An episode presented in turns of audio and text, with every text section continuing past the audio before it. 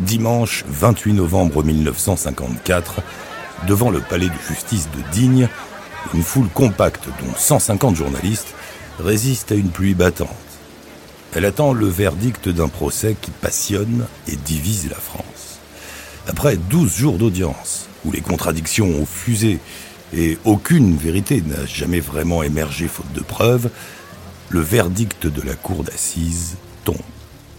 Les juges déclarent Gaston Dominici, 77 ans, coupable sans circonstances atténuantes. Il est condamné à mort pour le triple meurtre d'une famille de campeurs britanniques, les Drummond. Podcast Story.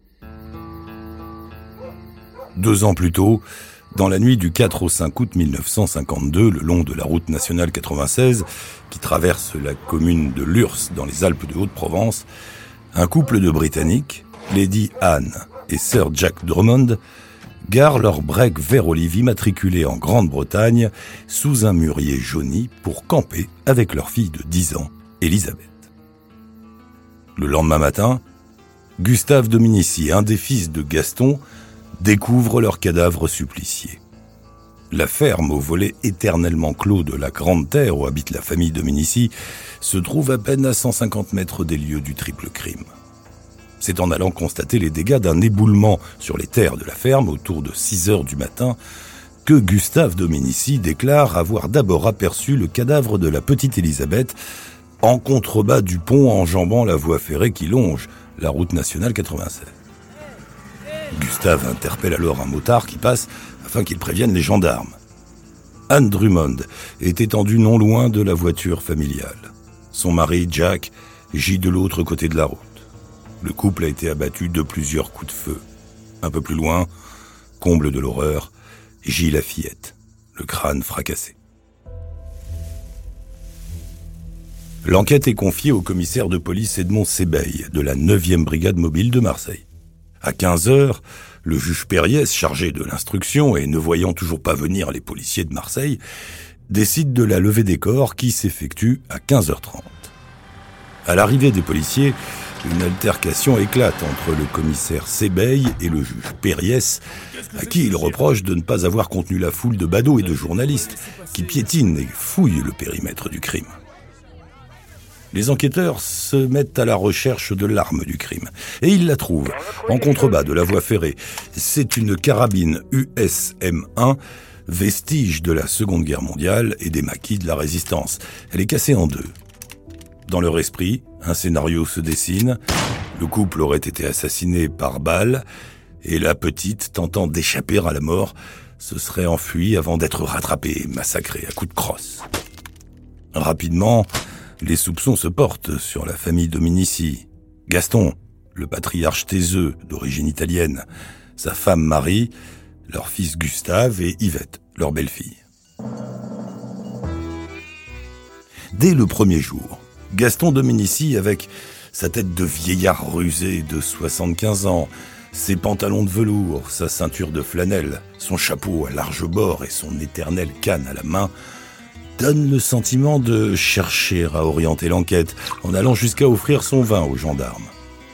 Les Dominici sont une famille provençale de paysans bourrus et durs au mal qui vit comme un clan sous l'autorité ombrageuse et sans partage de Gaston se flatte de n'être parti de rien, d'avoir acquis assez de terres pour être considéré, et d'avoir élevé ses neuf enfants, vu naître ses quatorze ou quinze petits-enfants, sans rien devoir à personne.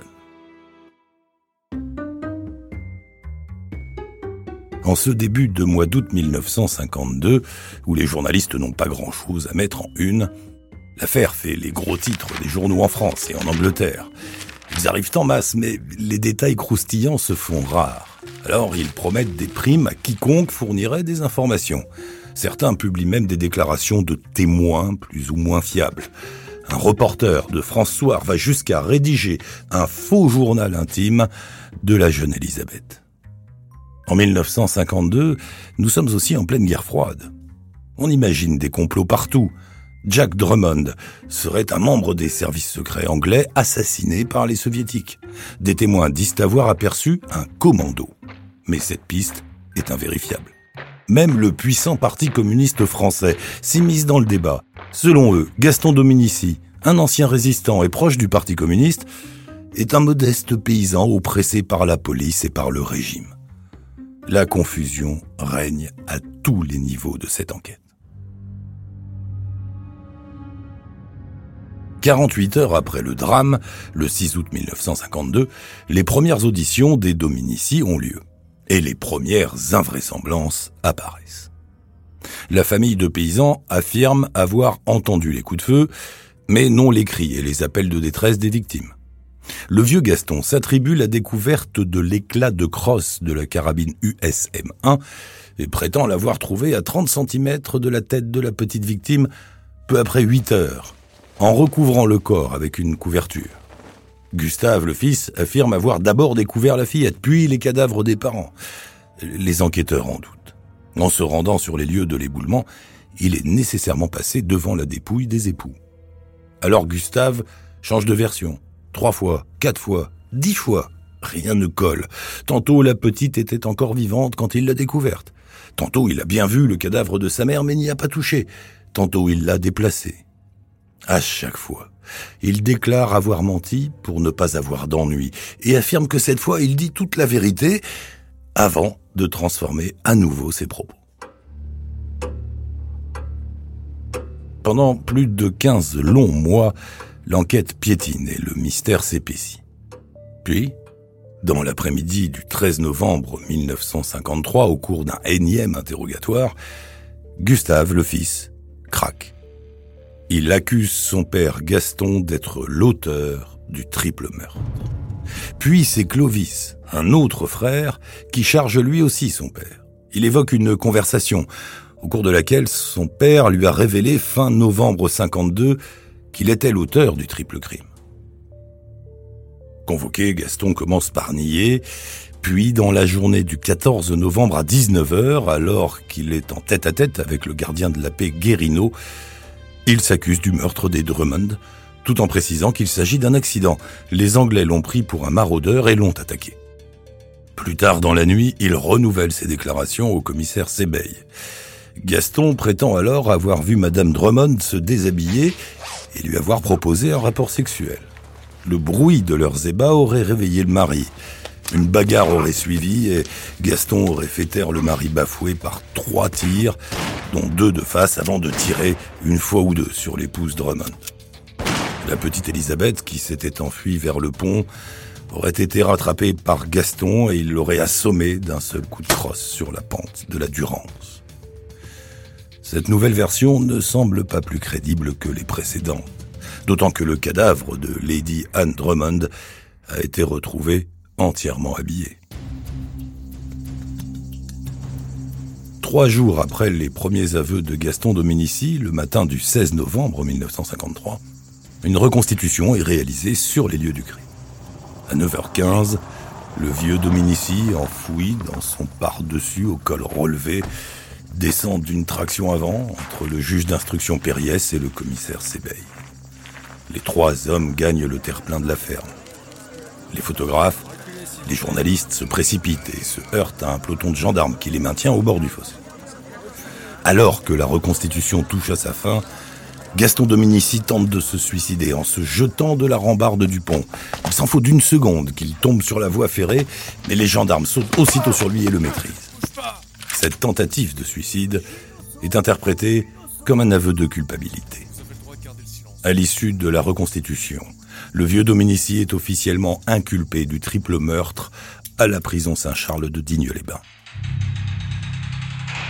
Dans les jours qui suivent l'incarcération de Gaston, la presse l'accable, le traitant de tueur tatoué, de sanglier des basses Alpes, de monstre de l'URSS, ou encore de bouc lubrique.